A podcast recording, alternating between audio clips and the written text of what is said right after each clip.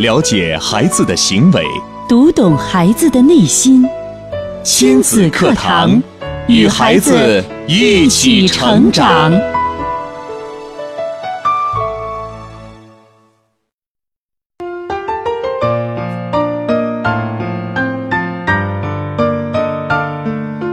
听亲子课堂，做智慧父母。欢迎大家锁定频率，收听我省首档以心理学为基础的亲子教育节目《亲子课堂》。各位好，我是博文。亲子课堂今日关注学前班启示：学习方法比死记硬背更重要。主讲嘉宾张文珠老师。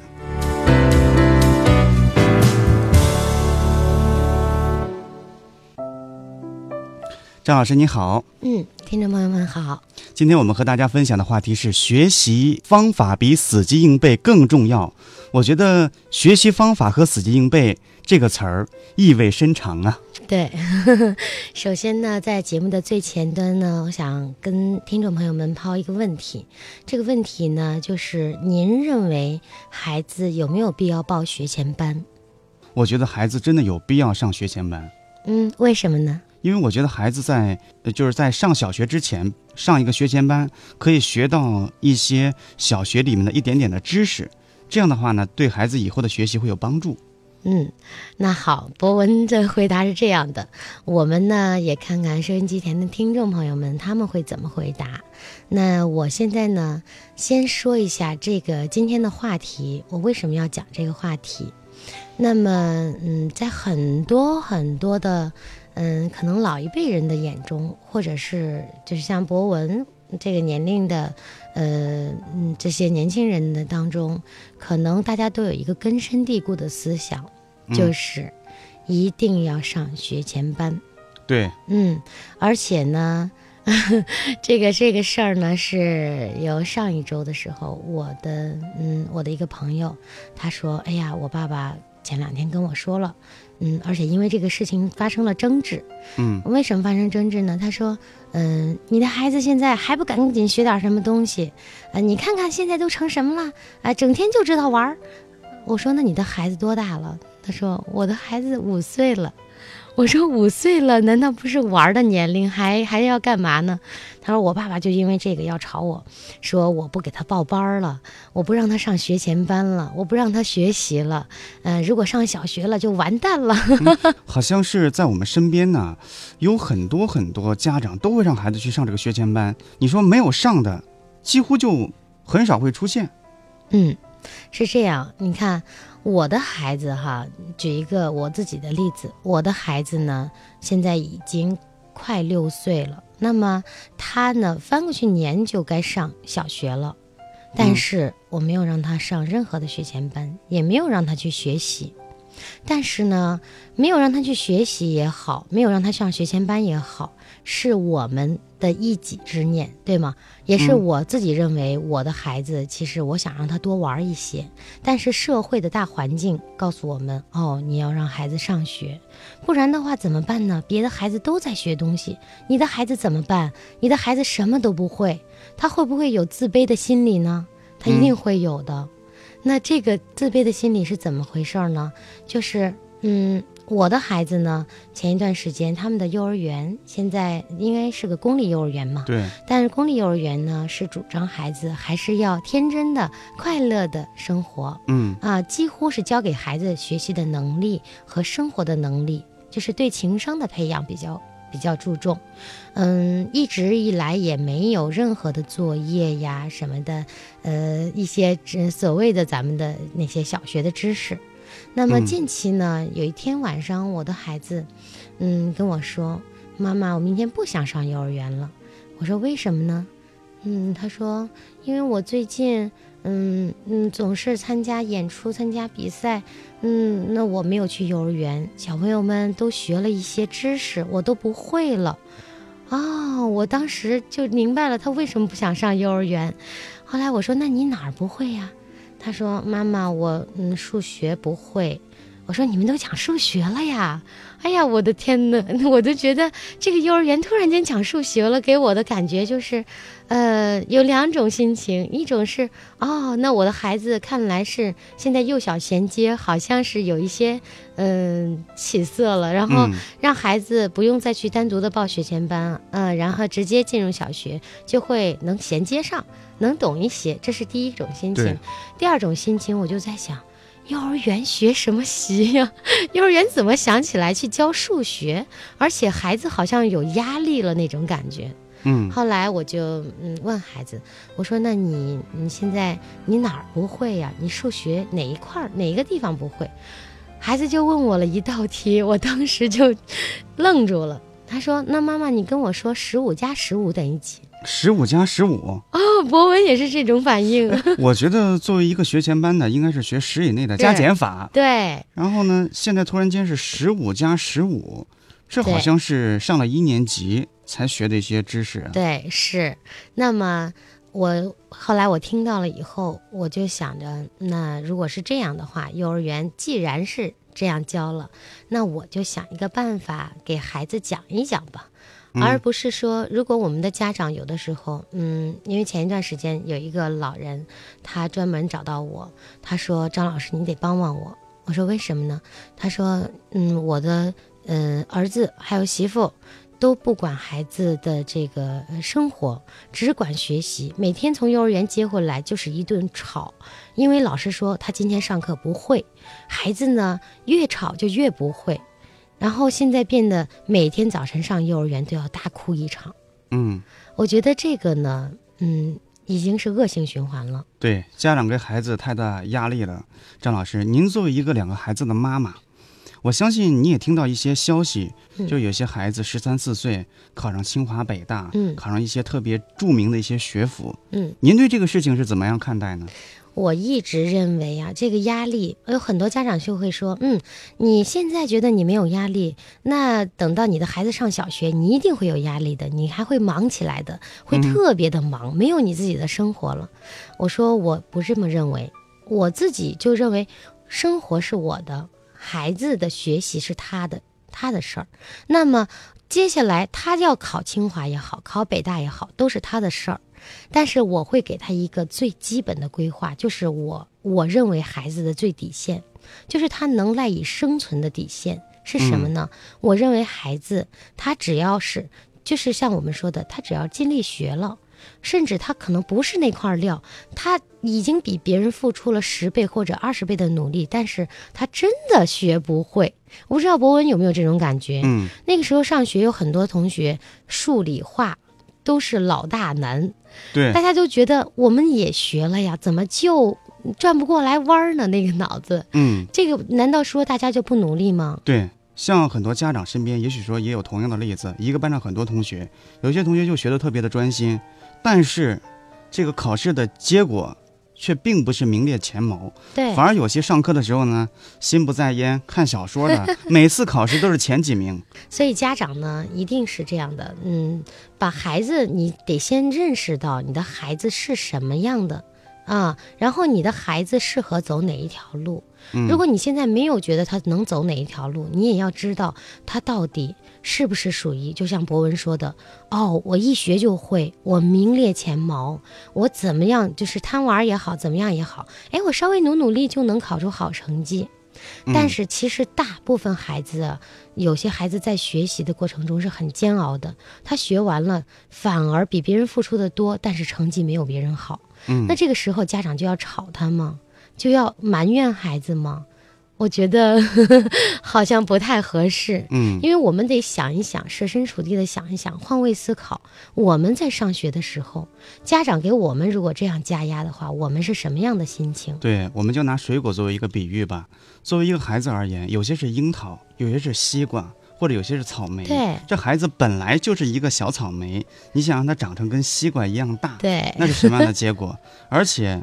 这个家长本来也也只是一个小小的樱桃，但是他有一个西瓜的梦想，他想让自己的孩子 由樱桃变成一个西瓜，所以说无形之间给孩子很多的压力，对可以说是胁迫了孩子的思想。对，真的是这样。那我的规划呢，就是我的孩子他就是按正常的去学习。如果他真的属于那种一学就会的孩子，那好，那你就继续发展。如果他不是，我就想了，我的孩子的优势是音乐。他以后只需要维持他的学习，那么如果呃学习成绩嗯不是非常的理想，那么好，我们上大专，我们上大专也有音乐系，我的孩子就可以考音乐系。那但是他的音乐方面很棒，名列前茅，他以后还可以专升本。专升本了，甚至还可以再上研究生。那么，如果他的学习成绩哎可以维持到考上本科，那么我们照样还是要上艺术院校，然后考本科。那上完本科，嗯，接下来照样可以上研究生。所以，我我的要求是，最低最低的要求是上大专就行了。而且这个大专呢，现在社会已经普及了，几乎是你只要愿意让孩子上，人人都能上。嗯，所以我认为给孩子先把标准降低，家长的心态先放下来，退到最后一步说，如果孩子真的是半途辍学了也好，或者是哪一个环节出了问题也好，那么我们条条大路通罗马，就像比尔盖茨，他包括达芬奇。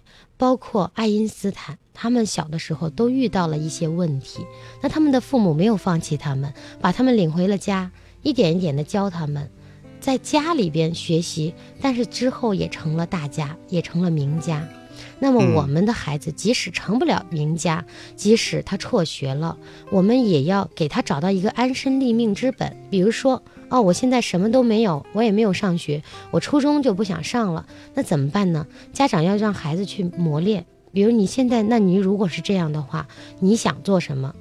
你先问孩子，孩子如果没有方向的话，你可以给他。那你现在要不然你先学，呃，骑自行车，你可以去送快递，你可以呃去再大一点了，可以学骑摩托车，可以去学开车，我可以当一个司机，这些都是。一种职业，甚至呢，嗯，你说我的孩子，那他早早的进入社会，他打拼一下，说不定长大了能成为一个企业家。对，这个都是可以的。所以家长首先把压力放下来，学校的老师也会没有那么大的压力，他们的压力一定是来源于家长，所有的家长就在给孩子施压，然后老师呢，为了表现出来的是成绩嘛。家长看到的是成绩，为了老师为了让家长高兴，就把成绩不断的提高，各个学校去比好与坏，他们的好与坏的标准就是成绩，那么这样子恶性循环，家长加压，老师加压，学校加压，之间互相的比较攀比，那么导致了最后最终最苦的是学生，嗯。那么我们就回到这个话题，说到这个，嗯，我女儿她学前就是学老师那天问她那个，就是让她上课回答问题，但是她不会。我女儿就说：“我们老师说了，还让站起来回答，不会了就先站着，等别的同学回答完了再坐下。”然后我说：“那没关系，我们现在先来解决问题，解决问题是最重要的，而不是去抱怨啊。”那即。即便社会已经变成这样，或者是已经嗯嗯，孩子触碰到这个问题了，家长不得不解决，也不是说一味的，嗯，我就是不让他上学前班，我就是要让孩子轻松快乐。但是你要找到方法，你不能跟老师对着干，你也不可能去扭转这个社会的大局势。嗯嗯，那么接下来呢，我的孩子就问我，十五加十五等于几？然后我呢，就用我我当时啊，真的是灵机一动，我打破了所有之前我学数学，还有所有我们之前学校教的那些数学的那种加减的方法，因为我孩子那会儿要睡觉了，我要用最短的时间让他最快的了解到这个知识，然后第二天好去学校上学。对，哦，我就跟他做了小游戏。用我的两个两个手去做游戏，嗯，比如说，嗯，我说那现在妈妈的手一个手代表那个最大的数字，嗯，那个你不管它是几，如果是六的话，你的手没有办法一只手来表达，你就用小拳头来表达。那一个小拳头是代表六，那我说另外一个手代表加上的那个数字。如果我说六加上一等于几呀？然后你就先把六这个小拳头伸出来，然后再数六完了以后是几啊？六完了以后是七七。那么这道题就是六加上一等于七。嗯，那么这个呢，呃，如果我们面对面的话，然后呢，耐心的跟孩子讲，从一开始，二开始，那么我有我的方法，就跟孩子只用了十分钟时间，他几乎学会了一百一百多，一百加上十，一百加上二十，一百加上五十，一百加上一百等于多少？后来我的孩子就非常的轻松，他说：“妈妈，我明天去上幼儿园，我还要让我们老师给我出更难的题，让我们小朋友给我出更难的题，我都会了。”那么他就觉得，哎呀，很开心，我愿意去上幼儿园了。你解决了这个问题，哦，那他就能够很好的情绪，而且呢，能够在班上没有那么大的压力了。嗯第二天呢，我就去问了他们的老师。第一呢，家长要解决问题，先跟孩子讲，哪怕只讲一点点，而且先跟孩子说，嗯，没关系，我们这个在学校学的知识啊，因为你确实是这一段时间请假了，或者是生病了，或者是有什么事情了，那我们可以慢慢的把它补回来。妈妈也给你讲，我们一点一点的讲。我们现在讲讲一点，总比所有的知识都不会，一直不会强。要跟孩子讲，说清楚。那我们今天可以讲一加一等于二，明天可以讲二加二等于四。那你后天呢？可能我们就十以内的都会了。那但是如果每天都不讲，那孩子可能永远也不会。家长也一直都觉得很苦恼。就像那个小姑娘，她的老师每天上课就是提问：一加五等于几？呃，六加四等于几？然后孩子回答不上来，就吵孩子：“你怎么这么笨呐？啊，这个都回答不上来，声调越来越升高，孩子就越来越紧张，越来越紧张，他就越来越记不住，对，甚至是答不对。嗯，那么我们就说到了这个学习方法的问题。学习方法其实很重要，在国外，我不知道大家有没有了解，在国外的这个逻辑思维是到了就是初中才开始的逻辑思维，小学始终是用很多很多的道具来让孩子算算数的。啊，比如一加一，我们就可以伸出手指，一加上一，让孩子去数。很多的家长，我看到甚至是老师，就会说：“你你不要数，你不要算，你现在就给我说一加一等于几用心算啊？”对，那孩子总有一个阶段，他现在这个年龄，你先让他了解了一加上一等于几，他记在心里了，他就明白了。你如果上来就让他什么都不要做，只是用心算，那孩子会一团乱麻的。嗯我们的孩子为什么告诉我啊、我要嗯让妈妈给我回答一个十五加十五，是因为他觉得老师肯定要越教越难，甚至这个十以内他不会，他要学一个更难的才能会这些更简单的，他要做一些更好的充更充分的准备，为了让老师在提问他的时候，他能够回答出来这个最难的问题，老师就觉得哦，这个孩子这么难的都会了，那简单的会更明白，嗯，孩子也会有这种思想。嗯，那我就说到这个，其实这个压力啊，从幼儿园就开始了。即使幼儿园只是为了让孩子了解，即使为了让孩子幼小衔接，其实孩子的心理是很有压力的。那么这种压力怎么来解决呢？第一呢，是家长和孩子的沟通，要及时的跟孩子沟通。你今天在幼儿园学了什么呀，孩子？那然后还可以跟老师沟通。那老师这段时间幼儿园有学什么？后来我就跟老师沟通了以后，我说这段时间是这样，因为我们嗯就是有很多的活动，嗯、那孩子如果十以内的加减法他不太明白，我也跟他讲了，讲过了以后他应该是明白了一些。那如果还有更难的，嗯、我希望老师呢能跟我说一下，我回家再跟孩子讲。老师说行，这个我们会注重，会注意到每一个孩子，因为有些孩子这段时间比较天比较凉，可能请假的比较多，咳嗽啊、感冒、发烧啊。他说，那我们会注重每一个孩子，如果他没有学到，我们会着重的跟孩子再讲一讲，然后再多做一些游戏，多做一些例子。那么这样呢，第一，你跟老师交交流了、沟通了，你也跟孩子沟通了，老师在跟孩子有沟通和交流。你的问题就会从这个最根源的问地方去解决，而不是一直这样发展下去。发展下去，孩子每天哭闹着上幼儿园，老师也不知道为什么，然后上课提问，孩子也不会。孩子跟家长是那种那种激烈的形式，嗯，老师跟孩子又是那种对立的形式。那么。家长又会对老师有一种，哎呀，看到老师，有的家长会觉得很唯唯诺诺，哎呀，我的孩子今天又不行啊，学习又不行啊，那个上课又又又不会，怎么办呢？家长也会有很大的压力。那么我们从一开始就把这个这个事情呢，从根源解决，就会对我们以后的孩子的成长和你的跟老师的沟通和孩子的沟通建立一个好的桥梁。对，我相信很多家长关于孩子在上小学之前呢，都会有很多关于教育方面的问题。今天在节目当中呢，我们请到了张文忠老师，给大家分享的话题是学前班的启示：学习方法比死记硬背更重要。欢迎大家通过。微博和微信的方式和我们取得互动，您可以登录新浪微博搜索“迪兰路言亲子课堂”，在置顶微博下跟帖留言，或者您可以登录微信搜索“亲子百科一二三”，亲子百科是汉语拼音的全拼，一二三是阿拉伯数字。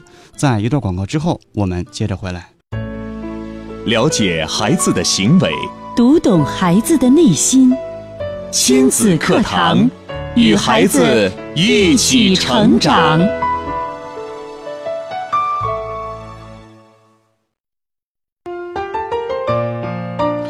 欢迎回到亲子课堂。今天我们和大家分享的话题是学前班启示：学习方法比死记硬背更重要。主讲嘉宾张文珠老师。刚才张老师跟我们分享了在上小学之前呢，呃，学习方法的一个重要性，如何来帮助孩子正确的去。掌握学习方法显得非常重要。嗯，对。那么我们又回到那个死记硬背的这个事儿。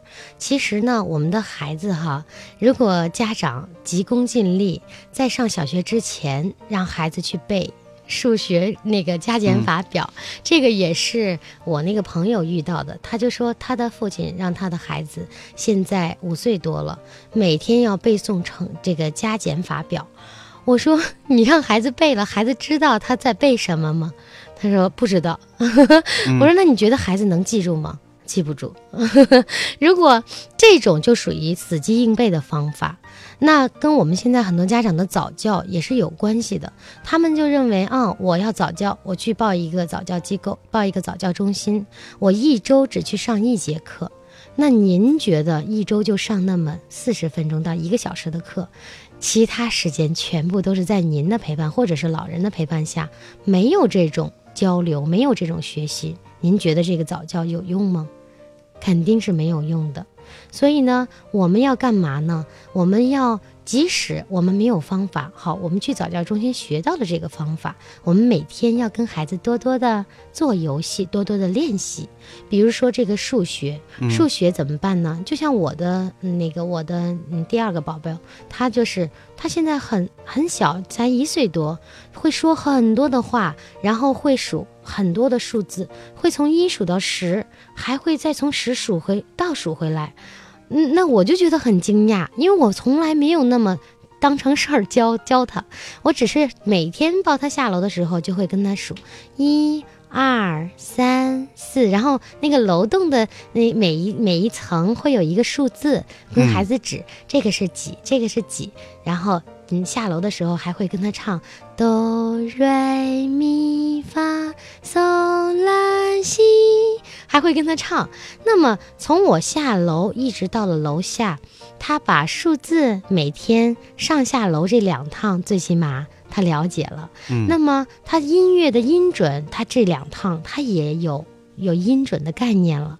那么我们还可以下楼的过程中给孩子说一个什么儿歌呀，说一个唐诗，就是每天这样子循序渐进的去说，甚至是英语可以变成 one two three four five six seven eight nine ten，这些都可以跟孩子说的。从小生下来。我在孩子生下来，我每天他一睁眼，我就会跟他做游戏、唱歌，跟他就是数数字，然后讲一些，讲一些好的嗯故事。你要跟孩子去交流，而且这个事情是每天都要做，是日积月累的过程，而不是到了该上小学了，家长说啊，赶紧让孩子去上个什么突击一下，上个学前班，让孩子上个奥数，让孩子上个什么什么，不是这样的。嗯，即使你之前哦，我这一方面的工作确实没有做好，那么从现在开始也不晚，让孩子呢有一个好的学习方法。比如说我们的那个呃数学，我们可以找很多的道具，你可以跟孩子做游戏。那今天嗯放学了，或者是呃从幼儿园回来了，我们家里边一共有三个人，爸爸妈妈和孩子。如果只有妈妈和孩子，或者是爸爸和孩子，那孩子我们面对面。现在呀，我们做一个小手指的游戏吧。那你就可以把十个手指头都伸出来。那现在宝贝，我们来说，爸爸说一，你就伸一。如果妈妈说二，你就升二。那我们现在来做一个数字游戏，然后你跟孩子说的时候，让伸让他伸出一的手指，给他说一些简单的哦，他就只会知道哦，这是一。然后妈妈伸出两个手指并在一起二，妈妈这个过程中其实是对孩子的一个加减法的一个认知。那嗯，再往后你可以再拿出一个小球。那我们现在玩投篮的游戏吧。那我们拿出一个、两个、三个。那先告诉孩子，我有三个球。那妈妈现在投进去一个，你看看我们还剩几个呀？让他数，还剩两个。哦，那这个就是三个去掉了一个，减去了一个，还剩下两个。那么如果你每一天就跟他玩这种游戏，哦，他就不会说一加一等于二，二加二等于四，完全不知道自己在干嘛，而且会很枯燥。每天你跟孩子可以玩各种游戏，即使他上了小学，甚至上了初中，你也可以跟他玩很多很多的这种游戏。就像我们大人也是会这样。我们现在有一段很流行桌游。其实也是一种团队的游戏，其大家也很增进了感情，而且会会觉得很有意思。你跟孩子完全可以那样吗？现在我记得有一个这个，我们家有有一有一套桌游，有一个叫做德国心脏病，这是什么呢？有一个零，嗯，放在中间。呃，我们所有人的手里边有一副牌，牌里边有五个水果，一个水果，两个水果。然后你跟孩子可以玩这个游戏，你把这个牌放在这儿，他你如果出了一个水果，孩子出了一个水果，你可以制定一个规则，你说我们现在只要看到两个水果，我们两个就抢着去按零。如果我出了一个，你出了一个，那么加起来是不是等于两个？那我们两个比赛，看看谁先反应最快。你可以稍微的比他反应慢一点，让他先有一点自信，然后呢，再让他输一次，让他有这种哦，其实他也会错，他也会有答不对，他也会反应比妈妈慢。这个这个任务也要交给孩子，嗯，不能让他一味的赢，不能让你一味的输。啊，这个其实也是一种，就是在这个过程中也让孩子锻炼了这个。这是家长的一种教育方法。对，教学方法很重要，不要抛给社会，抛给老师。老师呢，他们是没有办法，因为孩子太多了，他只能跟孩子讲最简便、最快捷的方法。哦，回去那赶紧背吧，呃，加法表、乘法表，你把它背下来。你就嗯不用管他是为什么，或者是只讲一遍为什么，可能孩子还不太明白为什么，就往下进行了。那么这些任务都是交给家长的。有的家长会说：“你看学校整天给我们布置那么多作业，我们都烦死了，让我们做这个卡那个卡。”我觉得这些其实是一种乐趣，是你跟孩子增进感情的一个。过程，那么你也可以不等到小学，你可以到他。其实现在的孩子很聪明的，四五岁，我的孩子在五岁的时候就会玩这种游戏了。那如果我出了一张牌，上面有五，他出了一张牌等于六，我就制定规则。那下面我们我们呃可能看到五个水果的时候，我们就去拍零。那他出了，我出了一个五，他出了一个一，加起来等于六。那看到六的时候，我们不拍零。那如果我们出我出了一个三，他出了一个二，啊，相加等于五，我们两个再去拍零，也是锻炼孩子的一种就是运算的这个思维方式。啊，让他经常的练习，然后大家还一起玩游戏去拍零。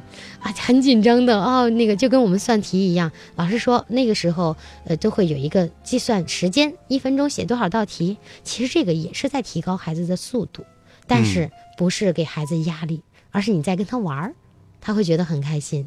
对，张老师，像您说的这种教育方式，它和很多培训班里面的早教有什么样的不同呢？嗯这个是其实早教中心呢，有些方法也是不错的，但是呢，家长有的时候甚至就没有去，只是让老人去了。那他在那么几十分钟的课上，只是玩了一下，玩了了以后回家还是依然不会，依然也不知道怎么跟孩子交流。嗯嗯，就期盼着下一星期去早教中心。这个就是，呃，所谓的方法呢，早教中心有的方法呢，嗯，也是为了就是让孩子玩儿，在玩儿中学一些方法，比如说像我们的 就是音乐方面的，那音乐方面的会让孩子有一些节奏的，或者是听到有些音乐，像奥尔夫音乐，它会拉长它的音啊，突然间有一个点，当一响，让孩子去反应，这也是一种锻炼能力。啊，那如果是我们的数学能力、语文能力，语文能力完全可以让孩子去看绘本。那我的孩子呢，我只是让他先看简单的绘本。那有有的时候一天这个绘本上可能只有只有几个字。嗯，我有一个呃有一个绘本呢叫第几天。那么第一章，嗯，第一页上只有第一天，然后画面上有很多小动物啊什么的，你就可以跟孩子讲，你自己去编，他就是给家长一个空间，给孩子一个空间，那他就认识了第一天，因为他孩子会每天都要听这个故事，你每天让他。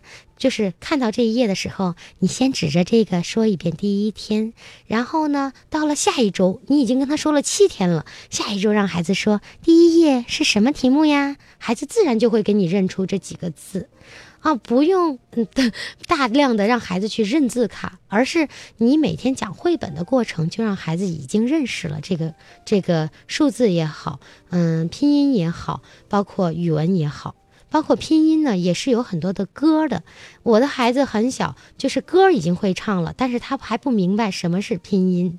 那么你就可以让他先去了解这个歌，等到他学的时候，他会觉得啊，这些我都会呀，豁然开朗。嗯，也不用刻意的去让孩子去背这些 这些东西。对，其实张老师讲的非常棒，不管是早教中心呢，不管是我们给大家讲的这么多的一些方法和知识，我觉得对于孩子的教育而言，一节课孩子学到的只有百分之一或者百分之二，嗯，家长需要学到的是百分之九十九到百分之九十八，不停的通过生活当中的各种方法去吸引孩子，去影响孩子，对让孩子得到进一步的提高，这才是最主要的。对对，那么，嗯嗯，既然是我们今天呢，一般周六呢，家长们都会期盼着听一些音乐，那么我们呢，就用我们的方法，让孩子去学会一首歌，然后去感受音乐的节奏和方式的不同，音乐的这个风格的不同，来了解音乐，来开发孩子的右脑、全脑。那么家长也会觉得，哦，听上去不一样的音乐，让他去思考，就像我们举一反三去学习数学、语文、呃英语一样，让孩子去找到你这个音乐中有什么不一样的地方，哦，有什么样的节奏，有什么样的乐器，有什么样的人声，他是唱合唱还是齐唱还是独唱，我们都可以把这些融入进去。那么，嗯、我们对这个呃圣诞节呢，还是大家这个今年还是挺挺感兴趣的，挺火爆的。那圣诞节呢刚过去，我们今天呢，嗯，也给孩子放一些关于圣诞节的音乐。那很耳熟能详的歌曲，我们都已经听过了。今今天我让孩子们听一些不一样风格的圣诞歌曲。那首先来听一个苏格兰舞苏格兰风格的圣诞歌曲。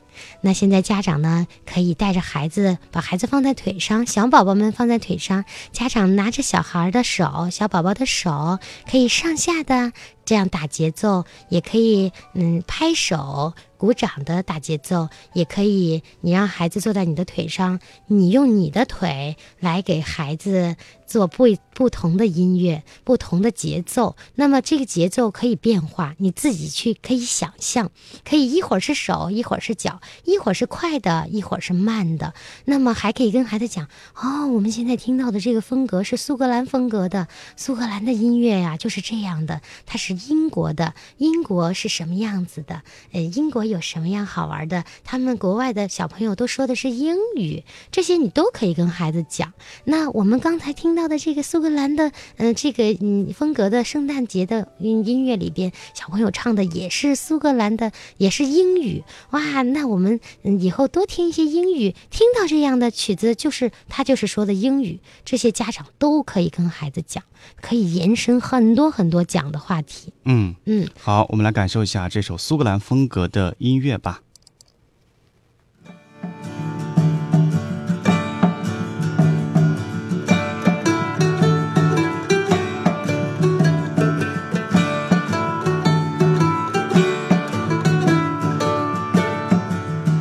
嗯，我们听到的这种很很明显的苏格兰风格，就是大家有没有很熟悉？我们在那个泰坦尼克号上。就泰坦尼克号那个电影里边，嗯，有一段他们在那个，呃，就是船舱当中，下等舱，就是三等舱里边，就是跳舞，就有这种苏格兰风笛。现在我们听到的就是苏格兰风笛，然后有苏格兰的那个琴，啊，就是很有那个风格的。那我们让孩子就了解一下多元素的风格，多元素的音乐。那现在里边还有鼓的元素，它的节奏呢就是。哒哒哒哒哒哒哒哒哒哒哒哒哒哒，你可以带着小孩，带着小宝宝来鼓掌、拍手，哒哒哒哒哒哒哒哒哒哒哒哒哒哒。然后呢，小脚呢，你可以两只脚交替，哒哒哒哒哒哒哒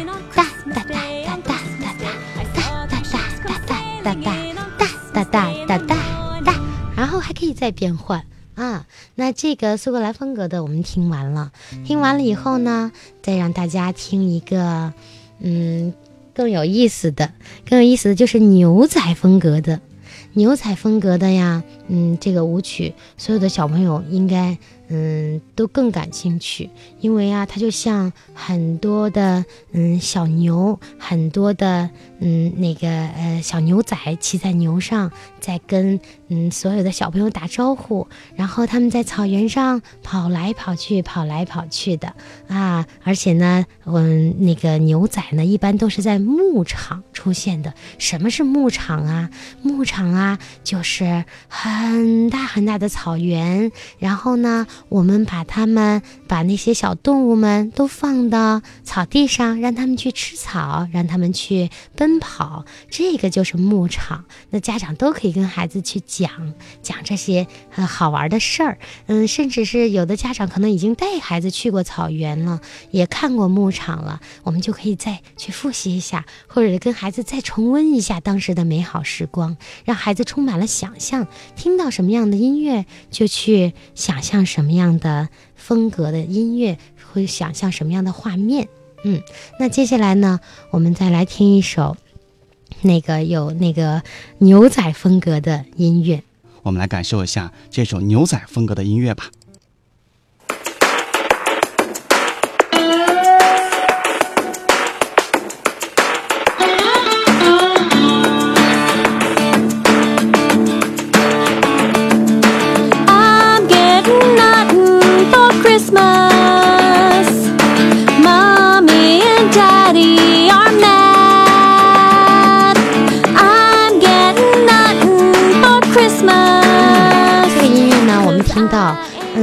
很多的很多的家长和宝宝应该也都很熟悉，嗯觉得呀，这个这个风格好像是有点儿曾相识。对，有点像是牛仔戴着牛仔帽在打枪，啪啪在打枪的声音，而且呢，还有这有一种什么感觉呢？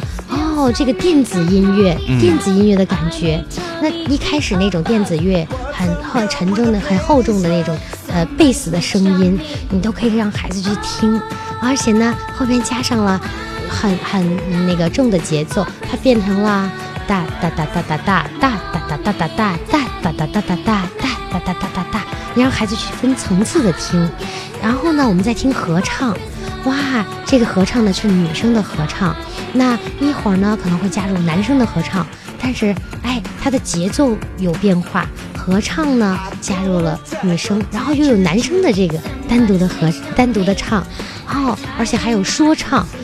那么让孩子多元素的去听，我们这个音乐呢，之后我会让那个就是我们嗯那个博文老师发给大家，嗯、那个让孩子去仔细的听。您呢也可以提前做一些准备，听到这个音乐跟孩子要讲一些什么啊，或者是我们可以跳格子呀，我们可以也用这个来说数学呀，来讲语文呐、都是可以的。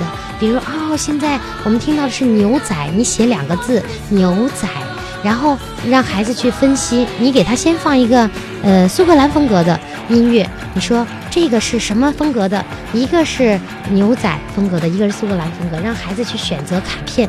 那孩子一听到这个音乐，他认为这个是牛仔，他就赶紧去拿出那个牛仔的卡片，那他可能就认识到这两个字叫牛仔。那么这也是一个过程啊嗯，可以让孩子去听音乐辨识，然后呢还可以去猜题卡啊，猜他的这个语文题卡。嗯，或者是你可以把音乐编成数字吗？你说我现在第一首风格是什么风格？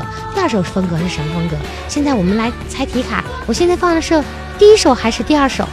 那让孩子把一和二也学了、嗯啊，这样呢就可以寓教于乐。这个方法很重要。对，张老师今天为大家准备了很多不同风格的音乐。哇，这首音乐当中包含了很多不同的乐器的演奏。嗯，嗯对。那刚才我看到微信平台上有的家长在问关于拼音的歌啊、甚至呢，其实关于这种各种各样的学习的歌有很多很多。然后小桥流水在微信上就说了。老师好，上班呢，偷听一小会儿节目真好，发来了邮箱。这位朋友经常想喜欢我们的音乐，嗯，对对嗯对，其实音乐真的是可以陶冶情操，让大家觉得心情变得很好。那接下来呢，我们就听一个民谣，民谣版的，嗯，关于关于我们 Christmas 的歌。好，嗯那么下面让我们的博文给我们放一个民谣。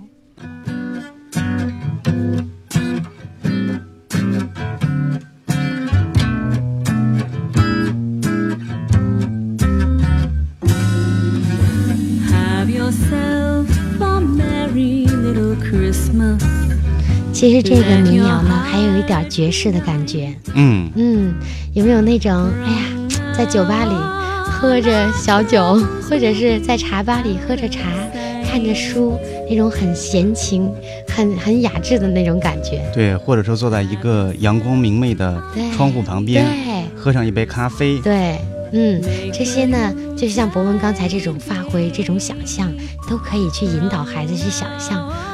我们现在想象躺在草地上，阳光照在我们的身上，暖暖的，真好呀，花很香，我们去闻一闻，啊，这都可以去舒缓心情。啊，像这种音乐呢，是有音乐疗愈的过程的啊，也有它的功能。那么接下来我们会也会给大家带来音乐疗愈的课程。那这个，嗯，也本身也是张老师的专业。那么，嗯，那个我们的陆岩老师呢，对这一方面也很擅长。那么以后我们会联合为大家推出音乐疗愈的公益课堂。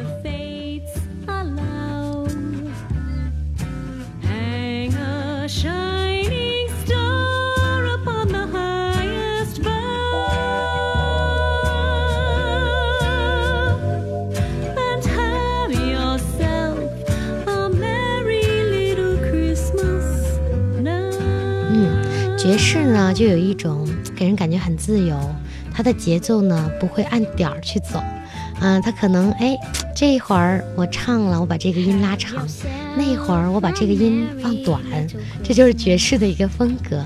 而且呢，它可以自由发挥，完全可以不在这个这个音上去发挥，我可以离调，我也可以去唱一些别的旋律，然后再拉回来，再回到这个调上，这就是嗯那个音乐的一些魅力。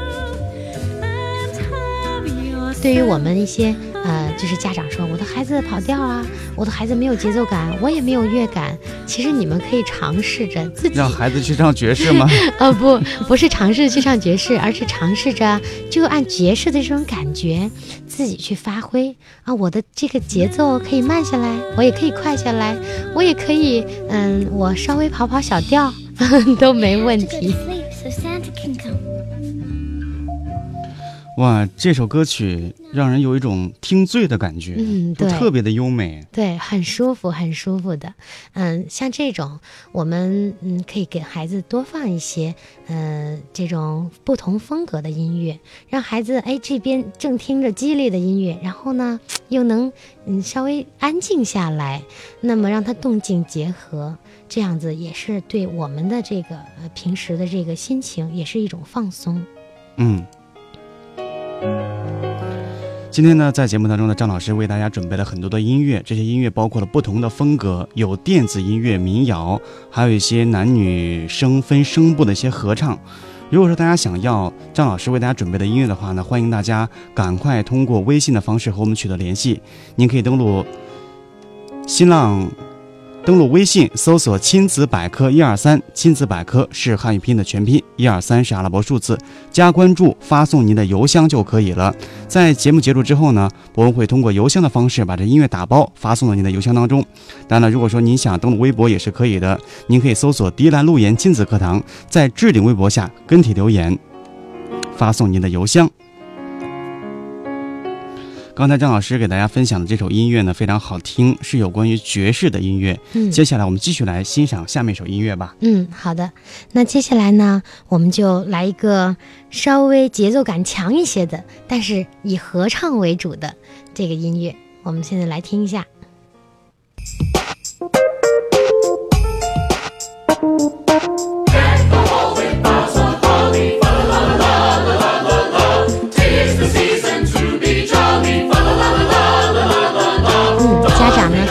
宝宝的手，像他们唱快的时候，我们可以打慢的节奏，二大大大大，然后等他们啦啦啦啦啦的时候，拉着小朋友的手，快速的像那个小小小铃鼓一样，小沙锤一样，啦啦啦啦啦啦啦啦啦，带着孩子有动的有静的。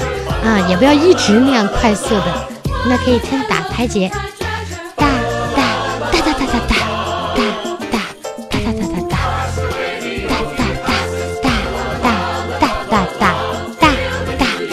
哒哒哒哒哒哒哒哒哒哒哒，不同的风格，小腿现在要腿啦，腿哒哒哒哒哒哒哒，交替着交替着轮换着，慢下来。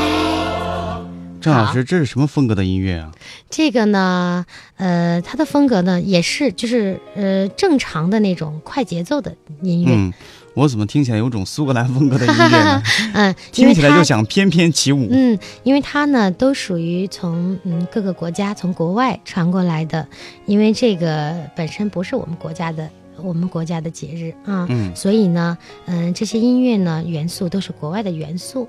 那么我们国内的元素呢也有很多，嗯，就像我们学音乐的人都知道，中国的音乐永远是工商角之语。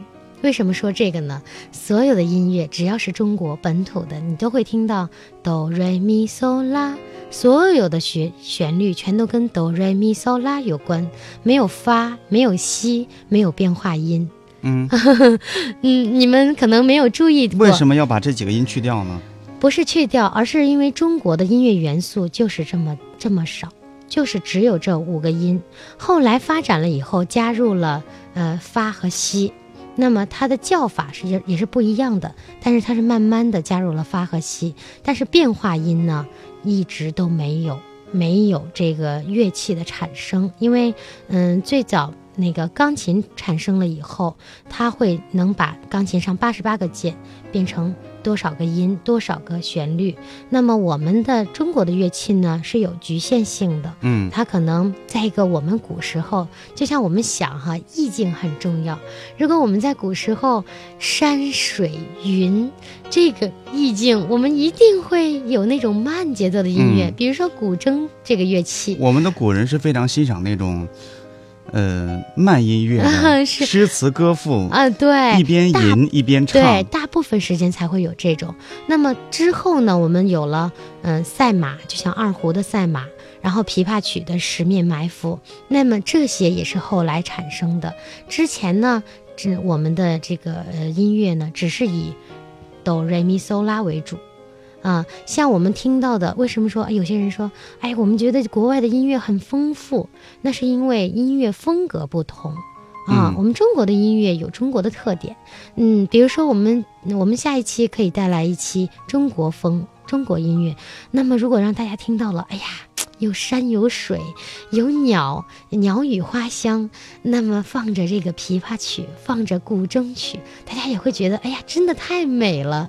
对，嗯，嗯，所以说音乐是没有国界的。我们希望我们的孩子呢，接受的音乐是非常丰富的，中国风格也需要，国外的很多音乐风格也是需要的。对对对，那么我们最后呢，要跟大家回答一下我们最开始的问题：孩子要不要报学前班？